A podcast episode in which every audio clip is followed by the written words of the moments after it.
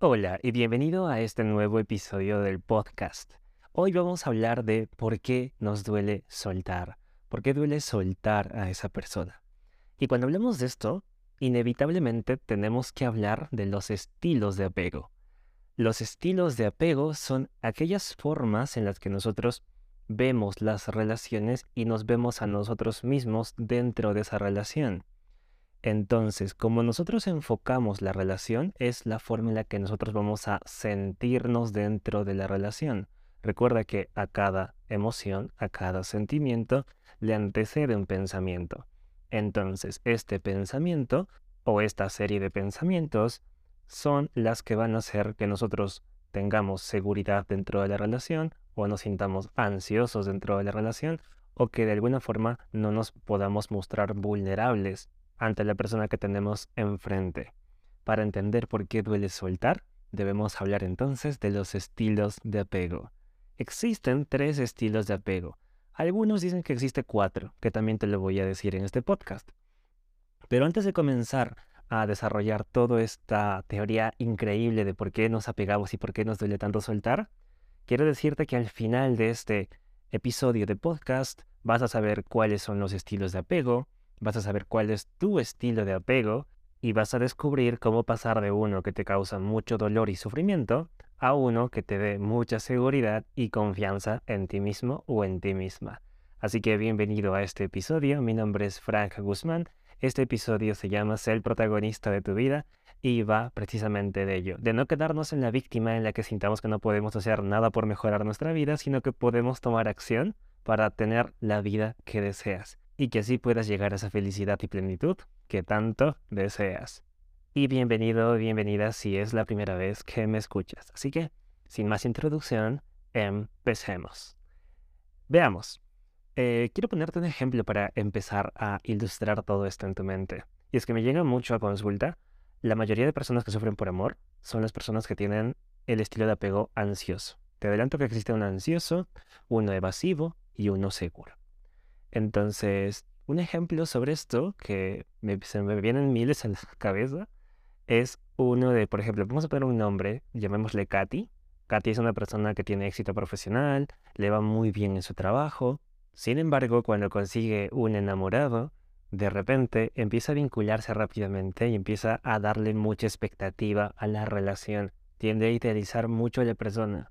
Y por ejemplo, cuando esta persona con la que se está relacionando de repente no se contacta con, ello, con ella en un tiempo prudente, pues ella entra en ansiedad y siente que está haciendo algo malo, que no es suficiente o que quizás le está engañando o que quizás se está fijando en otra persona y una serie de pensamientos comienzan a llegar a su cabeza, lo que la desconcentra de su trabajo, lo que hace que de repente entre en ansiedad y que esté ansiosa por el mensaje que quiere recibir de la otra persona que le demuestra atención y que se está comunicando con ella y que no lo está perdiendo, que no está siendo abandonada o que de alguna forma sigue siendo o teniendo un papel importante ella para la otra persona en su vida.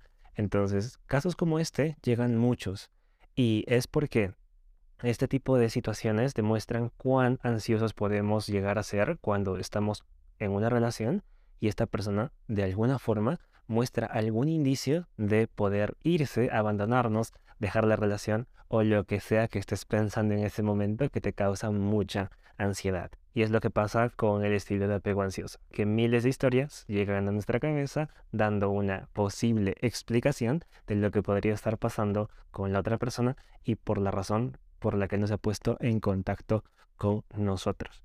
Y cuando se pone en contacto, entonces surgen acciones de protesta. Y estas acciones pueden ser como por ejemplo el reclamarle o el serle indiferente o el, por ejemplo, castigar con el silencio o el hacerle una escena directa de todo lo que ha sucedido en tu cabeza y que antes de que tan siquiera la otra persona te haya dicho el por qué no se ha comunicado. Y esto puede llegar a ser por simples cosas como el no comunicarse o como el no contestar una llamada o por cualquier motivo que tú sientas que es un rechazo a lo que vales.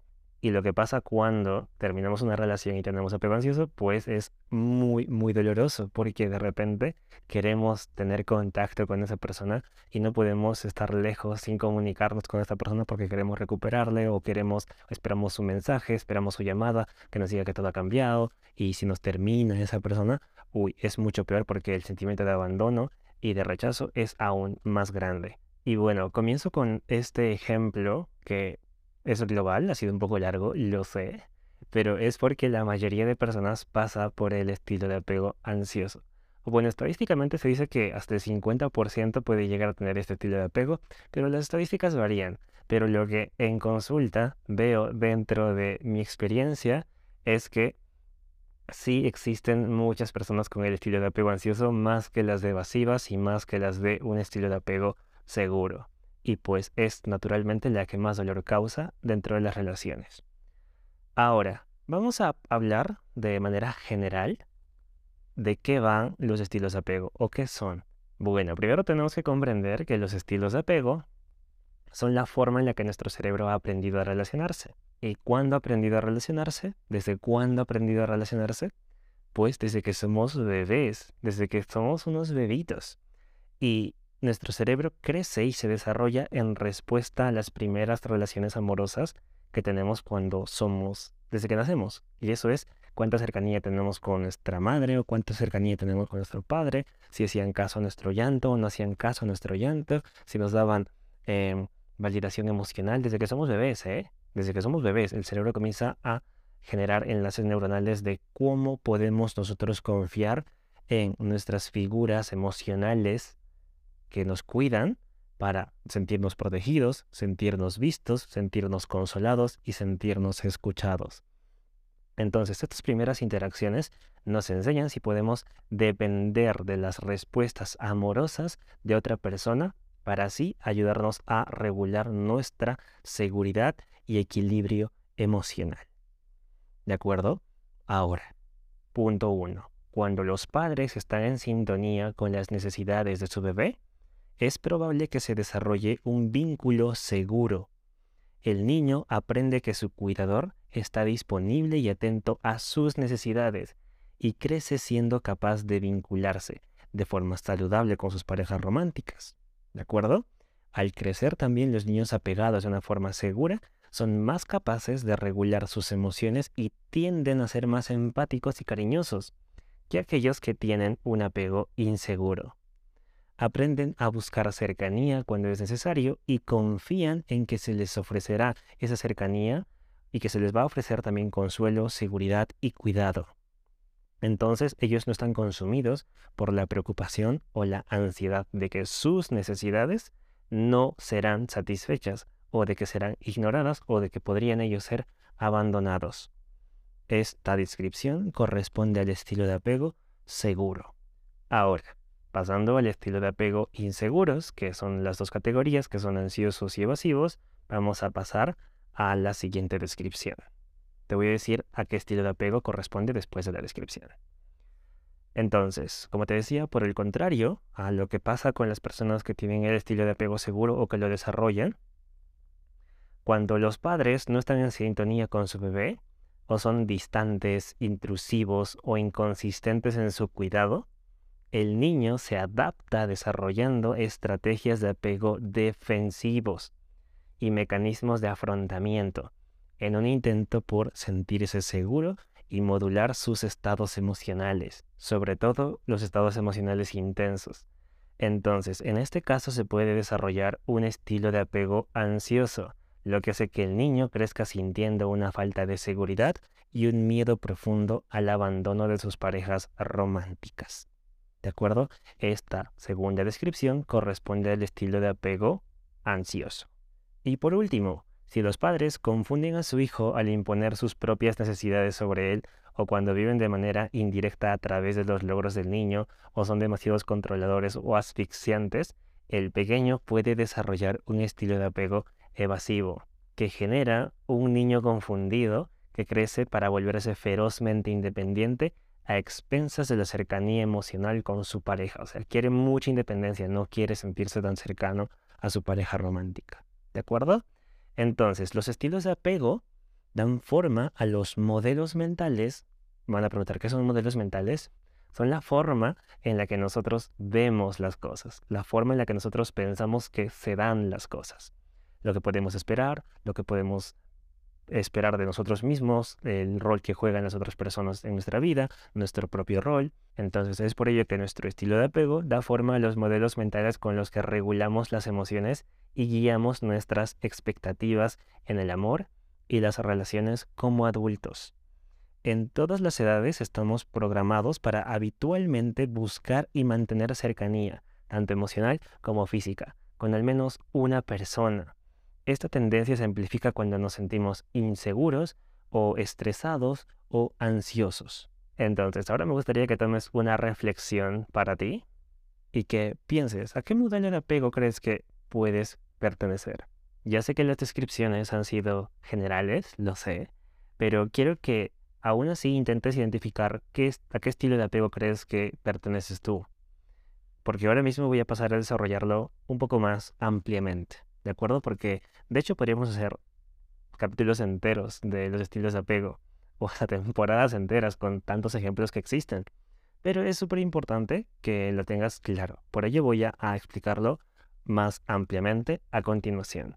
Voy a empezar por el apego seguro, después iré hacia el apego evasivo y después terminaremos con el apego ansioso. Y como te dije al principio de este podcast, lo que vas a aprender al final es cómo pasar de uno inseguro a uno seguro. ¿De acuerdo? Así que vamos a empezar con la parte 2 de este episodio. Entonces, vamos a, al apego seguro. Las personas que tienen un apego seguro significa que se sienten cómodos con la intimidad, pero no son codependientes.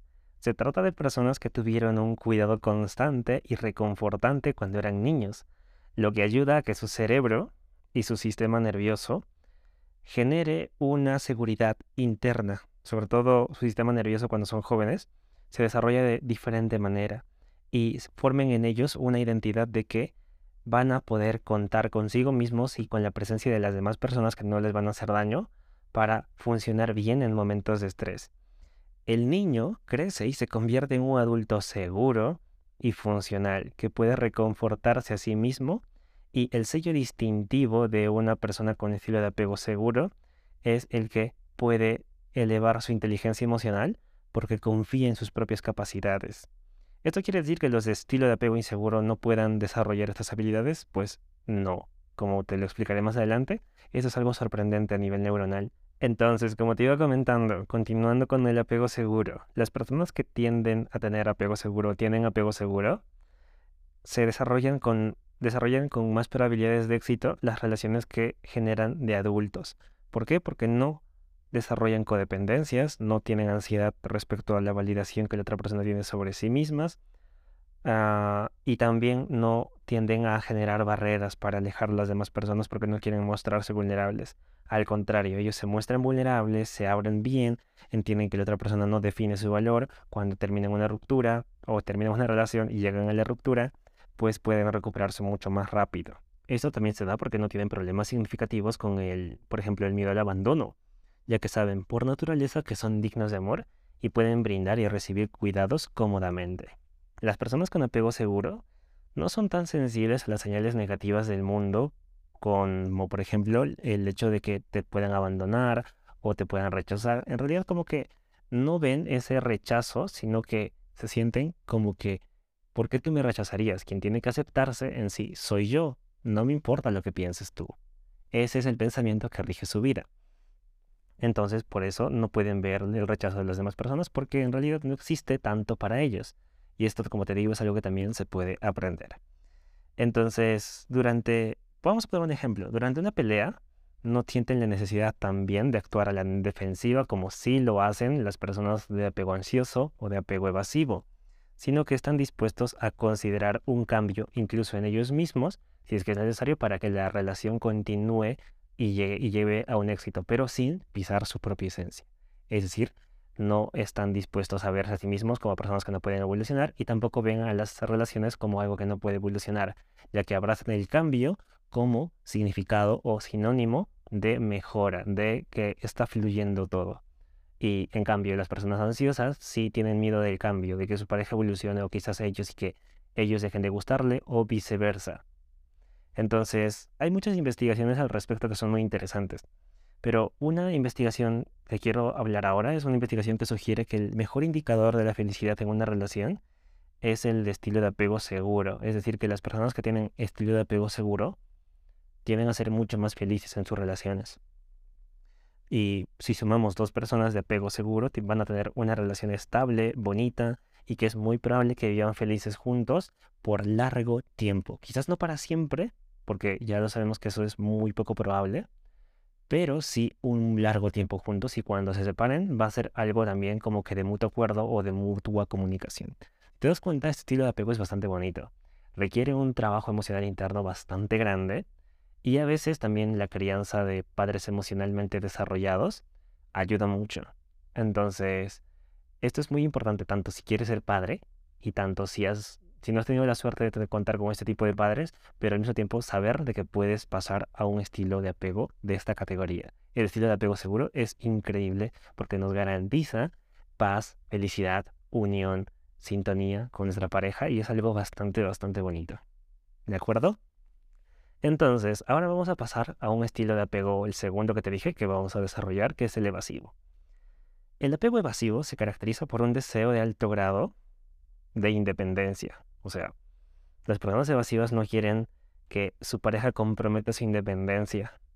Y para evitar tener demasiada intimidad con la otra persona, los alejan.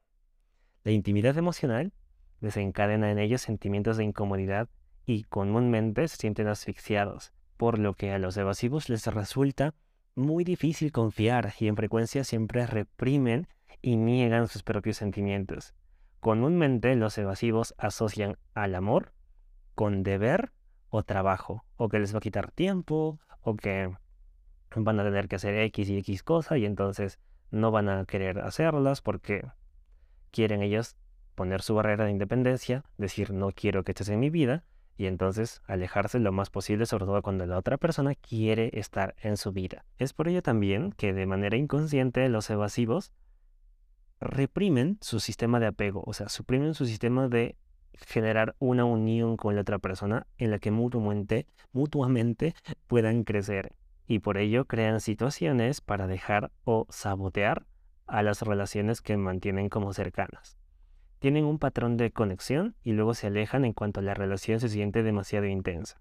Y ahora mismo se me vienen a la mente muchas investigaciones en la que una gran cantidad de ellas, una cantidad significativa de investigaciones, sugiere que un apego evasivo es el resultado de padres emocionalmente no disponibles, caóticos o indolentes. Voy a ponerte aquí algunos escenarios comunes que pueden resultar en que un niño desarrolle apego evasivo, porque es un poco complicado eh, poner en un solo ejemplo como que esto pasa y vas a ser evasivo. No, pueden suceder muchas cosas. ¿De acuerdo? Así que te voy a dar algunos ejemplos que me vienen a la mente ahora, de acuerdo a, estos, de estas investigaciones que estoy recordando. Una investigación sugería que cuando los padres, por ejemplo, esperan una independencia prematura de sus hijos, eh, quieren, generan en ellos un apego evasivo, porque los desalientan a mostrarse vulnerables, quieren que sean perfectos, desalientan también el llanto o la expresión emocional de ellos. Es por ello que el niño aprende a sobrellevar la situación, reprimiendo su deseo natural de buscar a un padre para que lo consuele cuando siente dolor, está asustado o está herido. Y entonces por temor al rechazo, la decepción y el castigo, el niño ya no busca a esas personas y entiende que tiene que reprimir sus sentimientos y que si en algún momento alguna figura emocional está presente en su vida, va a ser para fiscalizar esos sentimientos y el niño tiene miedo de que sean rechazados. Es por ello que cuando llega una pareja amorosa en su vida adulta, tiende a alejarla porque todavía tiene ese miedo del pasado no curado. Así que esto es súper interesante, se dan cuenta y me encanta este tipo de situaciones. Ahora, otra investigación también sugiere que los padres que avergüenzan al niño y lo hacen callar como una forma de disminuir su propio su propio su propia validez, como que lo que dicen no está bien dicho o lo que dicen no debería hacerlo o que los menores no hablan, por ejemplo, en Latinoamérica se tiene la creencia de que cuando un adulto habla o un mayor habla, pues algo que tiene que hacer el menor, entre comillas menor, que no me gusta esa palabra, lo que pasa es que el menor tiene que escuchar solamente porque el otro es mayor y ya le debe respeto. Entonces, me revienta la cabeza eso. Ahora, cuando esto sucede, el niño entiende de que lo que tiene que decir no vale. Y entonces busca una vida en la que esté lejos de ese tipo de personas que se supone que deberían protegerle, que son sus padres, que se, que se supone que deberían alentarle. Pues sus padres no lo están haciendo. Entonces son sus primeras figuras amorosas. Él está entendiendo que el amor es así, que las relaciones son así. Y por ello, cuando alguien se está acercando mucho, que es lo que siente de adulto, pues que también lo que va a decir o lo que está a punto de hacer, va a quitar lo que él cree que está haciendo bien, lo va a juzgar, lo va a criticar. Y entonces, ¿qué pasa? Que aleja a esa persona. Ahora vamos a poner otro ejemplo que se me acaba de venir a la cabeza. También se da cuando los padres invierten roles y esperan que el niño convierta, se convierta en su cuidador. Y pasa mucho en Latinoamérica también. O que se convierta en su terapeuta, escuchando toda su, su verborrea mental, lo que les pasa con sus amigos, con su trabajo, y llegan a casa y lo que hacen es desquitarse con el niño y el niño tiene que escuchar, o el adolescente tiene que escuchar todo lo malo que le pasa en la vida del adulto como si fuera su mejor amigo, su responsabilidad, y no. El niño y el adolescente y el joven no son un terapeuta para que tú sueltes todo eso. No hagas eso, si es que lo haces, si eres adulto, no, no lo hagas. El niño va a entender, el joven, el adolescente va a entender de que lo que tiene que hacer él es cuidar y entonces va a entender que él, las relaciones amorosas no son tanto algo en lo que se crece, sino es algo más como un trabajo. Y entonces cuando sea grande no va a querer tener relaciones amorosas porque ya va a tener un trabajo y pues ¿quién quiere tener dos trabajos que quiten energía, que quiten tiempo y que no, no. Yo sé que si te dedicas a lo que te gusta, quizás esto no te hace mucho, mucho switch porque los que nos dedicamos a los que amamos como que el trabajo es una bendición. Pero mucha de la gente no es así, entonces a eso me refiero con que tener dos trabajos, ¿de acuerdo? Ahora, otro ejemplo. Em, padres asfixiantes. Los padres asfixiantes siempre están presentes. Los padres asfixiantes no están en sintonía con las necesidades de sus hijos, sino simplemente con las necesidades de cómo se sienten ellos. Y no pueden dar ni consuelo, ni aliento, ni un puerto seguro para su niño a nivel emocional. Y entonces se responsabilizan de su felicidad al niño. Y lo que generan es la propia inseguridad de sí mismos al niño en sus próximas relaciones. Es decir, dan su propio apego inseguro al niño a través de su ejemplo y el niño simplemente lo replica en su vida adulta, responsabilizando a las demás personas de su independencia, de lo que pasa o no pasa en su vida, y entonces como tienen miedo de que otra persona influya en su vida, simplemente cuando tienen una relación de adultos, la alejan. ¿Vale? Y por último, no me quiero extender mucho en esto porque el anterior vez se me fue todo y el podcast salió larguísimo. Ahora no quiero que salga tan largo. Un último ejemplo y ya. Los padres que no tienen límites personales y de manera inconsciente, o a veces consciente, dependen, dependen del niño para satisfacer sus propias necesidades. Pasa muchísimo. El niño se siente responsable de la felicidad de su cuidador y en algunos casos incluso de su supervivencia. Yo conozco casos de personas, de padres que les han dicho que cuando tú trabajas me tienes que mantener. ¿Te imaginas la carga emocional que eso le pone al niño? Entonces, ellos entienden nuevamente que el cuidar a una persona, el tener una relación con una persona es cuidarla. Y entonces ese tipo de situaciones, cuando son adultos, obviamente van a influir esta forma de ver las relaciones en su vida de adulto profesional. ¿De acuerdo? Entonces, en este escenario el niño pierde todo el sentido de sí mismo y comienza a creer que la autoestima está directamente relacionado a cuánto se preocupa con los demás, por los demás, digo. Entonces, al final lo que pasa con los evasivos es que ya de adultos equiparan de manera inconsciente la intimidad con la pérdida de independencia. Idealizan sin darse cuenta la autosuficiencia y con facilidad, con la compañía de una persona, se sienten presionados.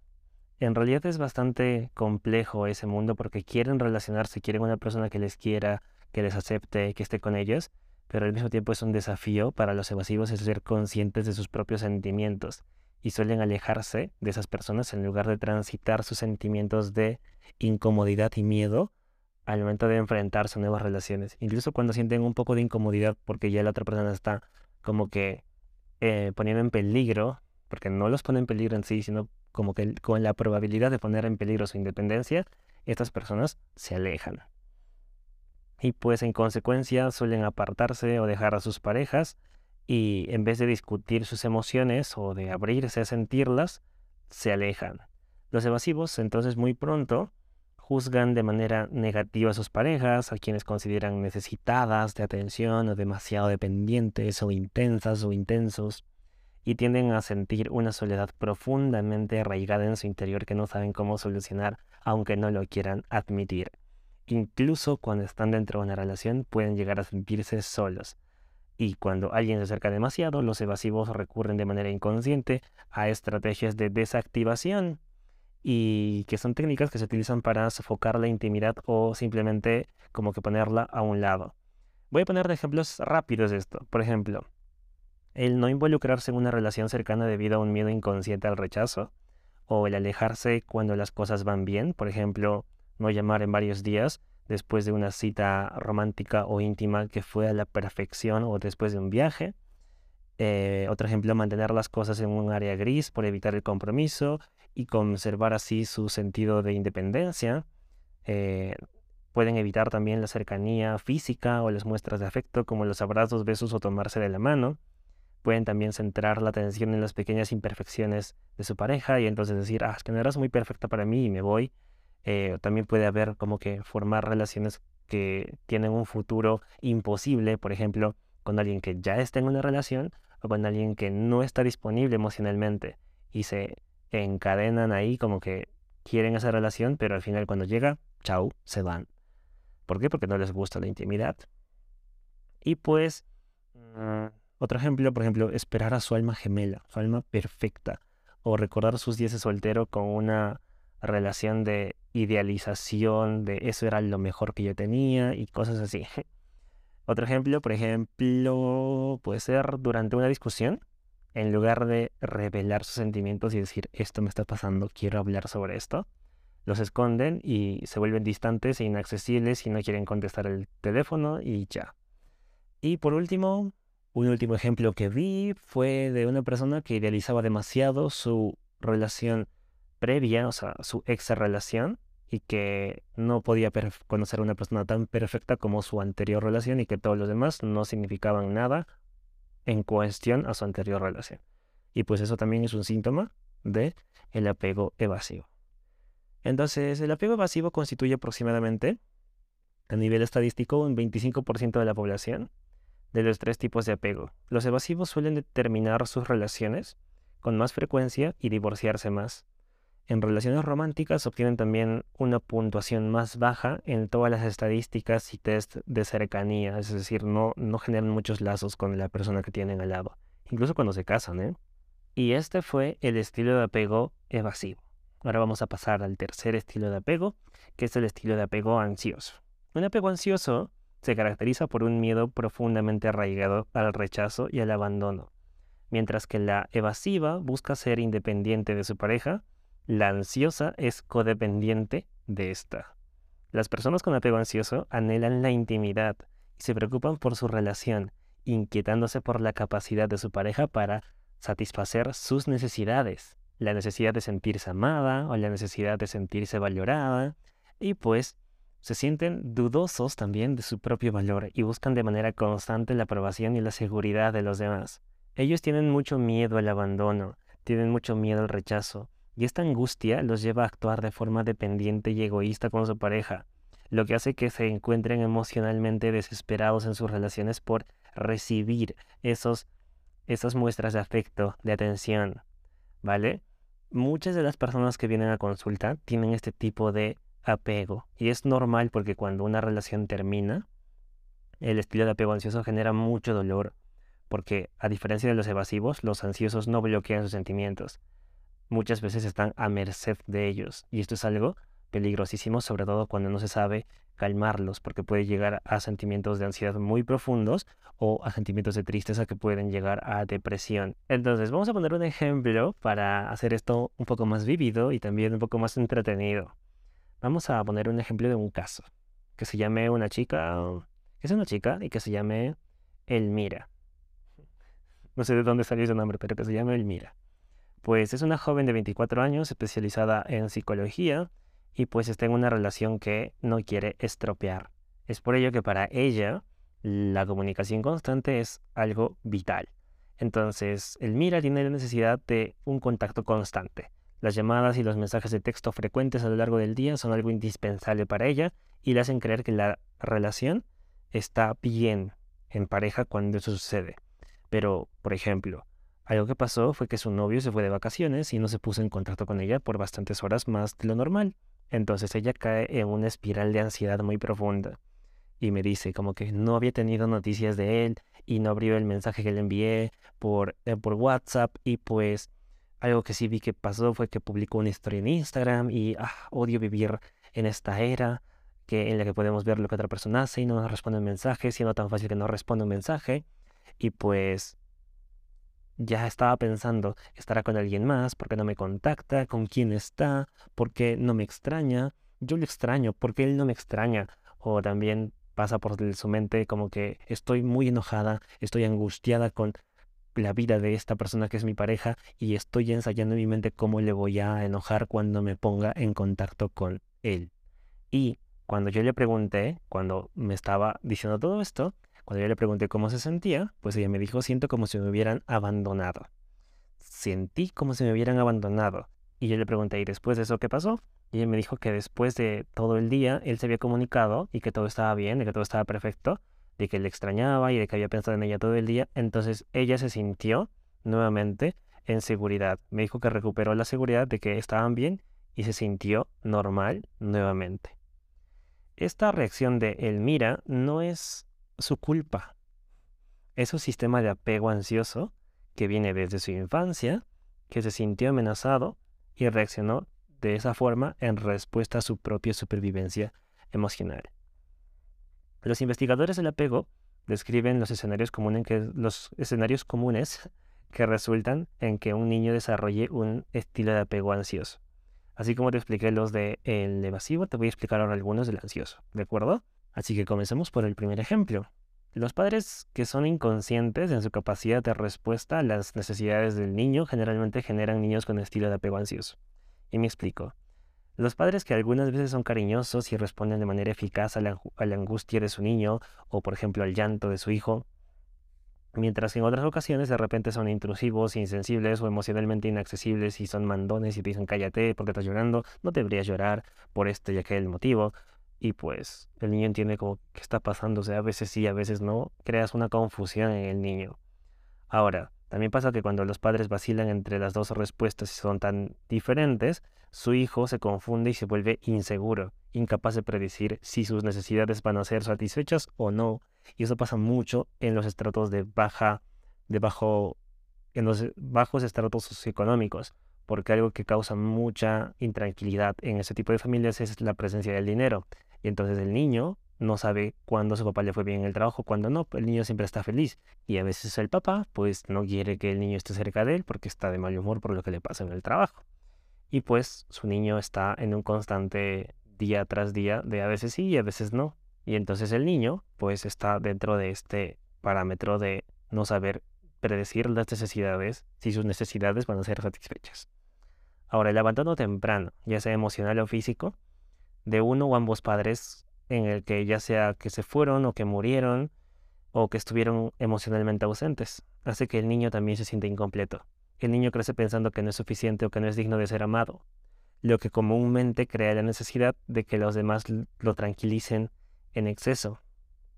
Y también pasa que necesitan parejas románticas para ser validados o asegurarle que es especial y adorable. Y además, las personas con apego ansioso tienden a estar tan desesperadas por el amor que se aferran a pocas migajas de la atención de alguien para reconfortar temporalmente su sentimiento de insuficiencia. Otro ejemplo, otra razón, es el trauma, ya sea por abuso sexual, físico o emocional.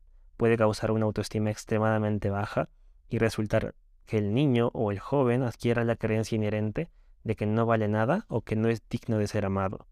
El niño entonces desarrolla una idea poco saludable del amor después de ser testigo de los padres tóxicos o de las relaciones tóxicas que tuvo en su, en su vida. Ahora, otra, mm, otro ejemplo mm, puede también pasar una historia de negligencia o abandono incluida la falta de cariño, atención, amor durante el crecimiento que le dan al niño y pues esto hace que tenga un miedo inherente al rechazo por la negligencia que los padres tuvieron con él, es decir, como que se sintió abandonado y a veces como que los padres no tuvieron las acciones que debería tener, que deberían tener como sus cuidadores, proporcionándole consuelo, apoyo, seguridad y que se sienta escuchado o visto. Entonces estas cosas, esta ausencia de, de comportamientos, pues hacen que el padre incurra en negligencia y no puede lograr que su niño se sienta seguro.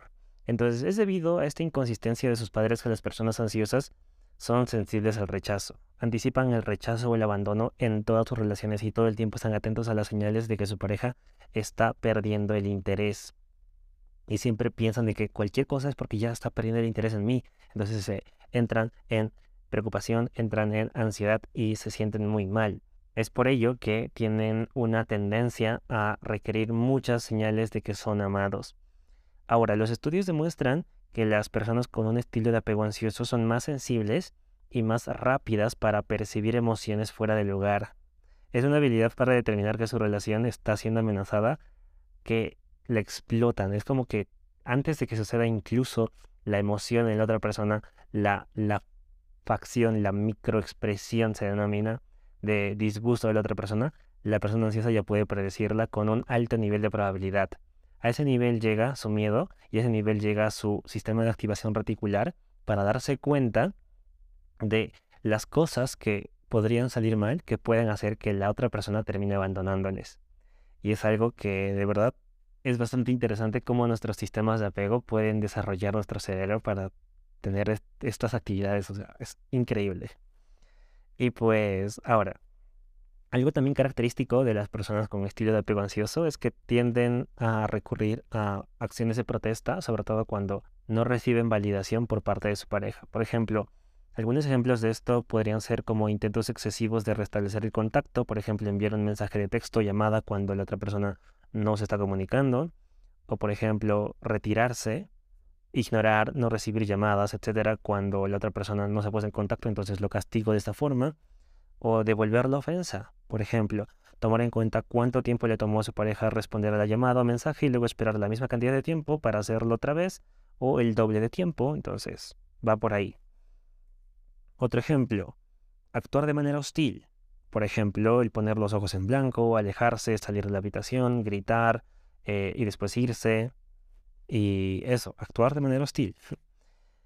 Otro ejemplo, amenazar con irse. Esto pasa muchísimo.